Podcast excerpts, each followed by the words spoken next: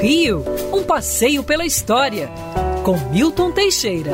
Bom dia, Mário. Bom dia, ouvintes. Tenham todos uma ótima semana. Uma semana de expectativa, de mudanças, eleições dos Estados Unidos.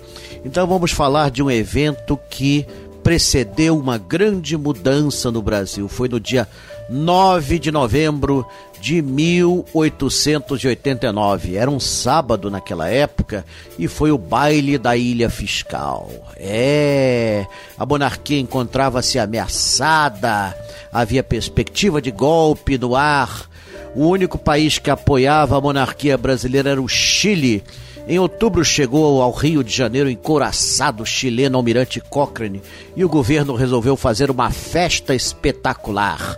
Depois de vários adiamentos, caiu no dia 9 de novembro. Por uma semana, a população rica do Rio de Janeiro se preparou encomendando roupas, penteados.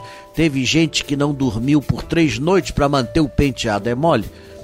Só sei que no dia 9 de novembro tinham 14 14 pratos à disposição, 36 tipos de vinhos diferentes, 10 mil litros de cerveja. Olha bem, eram 2 mil convidados. 100 caixas de água mineral. E detalhe: nenhum banheiro! A Baía da Guanabara levou toda essa carga. É, o baile terminou às 6 horas da manhã de domingo. O imperador já tinha se mandado à meia-noite. Seis dias depois ele tinha de procurar outro lugar para morar, porque a república tinha sido proclamada. É isso, quando o governo se isola numa ilha e deixa de atender os anseios da população, só lhe resta cair.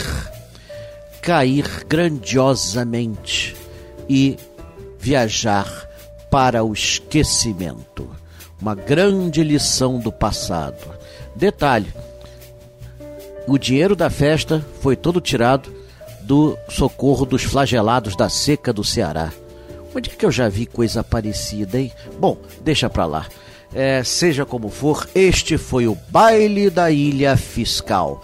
Hoje a Ilha Fiscal é o centro cultural mantido pela Marinha do Brasil e pode ser visitado todo fim de semana, quando então é, vocês podem ver um pouco do que foi a riqueza daquele 9 de novembro de 1889. Quer ouvir essa coluna novamente? É só procurar nas plataformas de streaming de áudio. Conheça mais dos podcasts da Band News FM Rio.